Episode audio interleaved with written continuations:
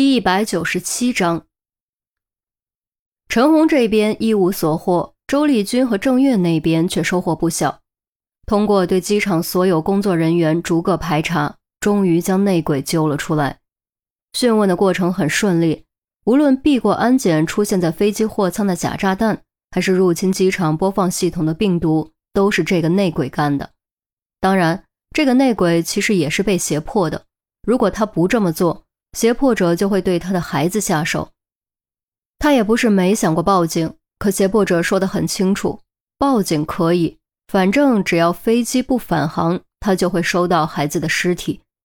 恐惧之下，他没敢冒险报警，乖乖按照胁迫者的要求，将假炸弹藏进货舱，然后用胁迫者给他的 U 盘，在机场内的所有悬挂屏幕上播放录像。反正炸弹也是假的。不会出大问题。老实交代后，他还提供了一段通话录音。录音是从半中腰开始录的，声音一播放出来，周丽君和郑月的脸色就全变了。这声音可不正和视频录像中的小丑男的声音一模一样吗？至于韩淼那边，同样找到了谢俊受胁迫的证据，反倒是谢俊的男朋友完全不知情。得知谢俊的死讯后，哭得稀里哗啦，几度昏厥。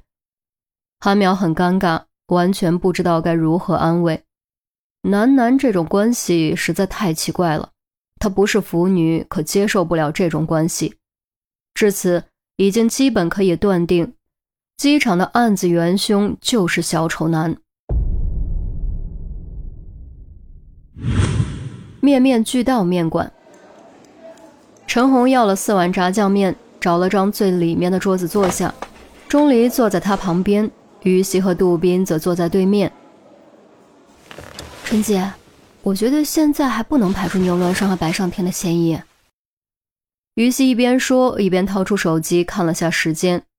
陈红没反应，撑着脸，似乎在想问题。于西连唤三声，伸手在他面前晃动，陈才好不容易把魂招回来。啊，呃，你说什么？我觉得现在还不能排除牛峦山和白上天的嫌疑。虽然他们供述的杀人方式和时间都不符，但现在并没有明确的证据证明他们说的是真的。也许他们都在故意说谎，也说不定。我也觉得有可能。牛峦山头上的伤是撞的，但不能判断是自己故意撞的还是意外撞的，而且他连撞的哪棵树都说不清楚。离开小区的时间又是在案发之后，所以我觉得他的嫌疑还是很大。理论上有这种可能：先承认自己杀人，然后给出错误的杀人方式和时间，误导我们，帮自己洗脱嫌疑。嗯，那你们觉得牛伦山和白上天谁的嫌疑更大？白上天。两人同时给出答案，答案却截然不同。说完，都互相看了对方一眼。你呢？陈红又转头看向钟离。钟离本来不想开口，因为说实话，现在和于西坐一桌真挺尴尬的。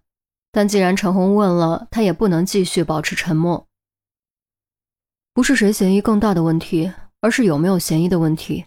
牛伦山没有嫌疑，他没说谎。为什么？杜宾不解。既然都是先承认杀人，再说出错误的杀人方式，凭什么牛峦山就没有嫌疑呢？你们还记得牛峦山说他是几点进小区的吗？杜宾摇摇头，他已经不记得了。陈红也有点忘，倒是于西还记得很清楚，脱口而出：“九点。”嗯，钟离点点头。监控录像显示，他的确是九点左右进的小区。这时候陆队应该已经在家了，即便不在，这么晚凶手也不敢冒险进陆队家里。凶手只可能白天上班时间进去，而牛伦山是晚上九点才进小区的，他不可能进老陆家拿走钢笔和头发，也就不可能嫁祸给老陆，所以他的供词是可信的，他没有撒谎。即便案发当天白天他没有机会进陆队家里，不代表他之前也没机会吧？你忘了小区的那个保安吗？他能够记得所有进出小区的陌生人，尤其对牛峦山印象很深。据他所言，牛峦山之前一个星期都没有来过小区。这回杜宾无话可说了。按照钟离所说的想一遍，牛峦山还真没有了嫌疑。这厮真的撞在了树上。接着说，既然是嫁祸，凶手必定要在白天进入陆队的家。白上天有时间、有条件，也有可能有能力做到。如果他真的是凶手，就绝对不可能激情杀人。必然是早有预谋，提前准备，然后午夜上楼实施杀人嫁祸。这种情况下，他的供词是不可靠的。时间上的确有可能故意撒谎，但也有可能他说的是真的。如果他不是凶手，就说明他之后有第三个人进入过三零一，杀死了黄英，嫁祸给老陆。所以牛伦山和白上天之间，只有白上天还有嫌疑。我们必须想办法查清他说的到底是真话还是假话。杜宾被彻底说服，喝水掩饰尴尬，于西也喝水掩饰。如果是之前得到钟离的肯定，他肯定会很高兴。可是现在他总觉得怪怪的。哎，面来了！便在这时，老板端着四碗热腾腾的炸酱面走了过来，分别放在四人面前。不说这些了，吃饭吃饭，吃完再去一趟案发现场，看还能不能找到其他线索。陈红说完，拿起筷子将炸酱拌匀，大口开吃，样子颇有些豪放。于西和杜宾也都不再说话，专心吃面，战斗速度一个比一个快。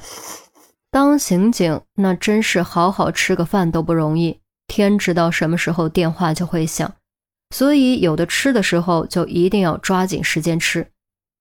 唯独钟离细嚼慢咽，有点心不在焉。不知道为什么，他总觉得心里不踏实。果然，吃到一半的时候，手机响了，是钟离的。钟离是不喜欢接电话的，可一看是严威，只能耐着性子接听。刚听一句，就面色大变。我这就回来。钟离挂断电话就要往外跑，不小心还撞翻了一个凳子。哎哎，怎么回事？陈红连忙大声问，钟离却没有回头，也没有回答，跑出店面上了出租，很快消失。于西和杜宾收回目光，面面相觑。到底发生了什么？一向冷静的钟离怎么会反应这么大？不吃了，走走走，我们也去看看。陈红放下筷子，擦擦嘴。拍下一百块钱，拿起包，快步朝外走去。于西和杜宾再次无奈对视，这就是当刑警的悲哀。想好好吃顿饭，真的比登天还难。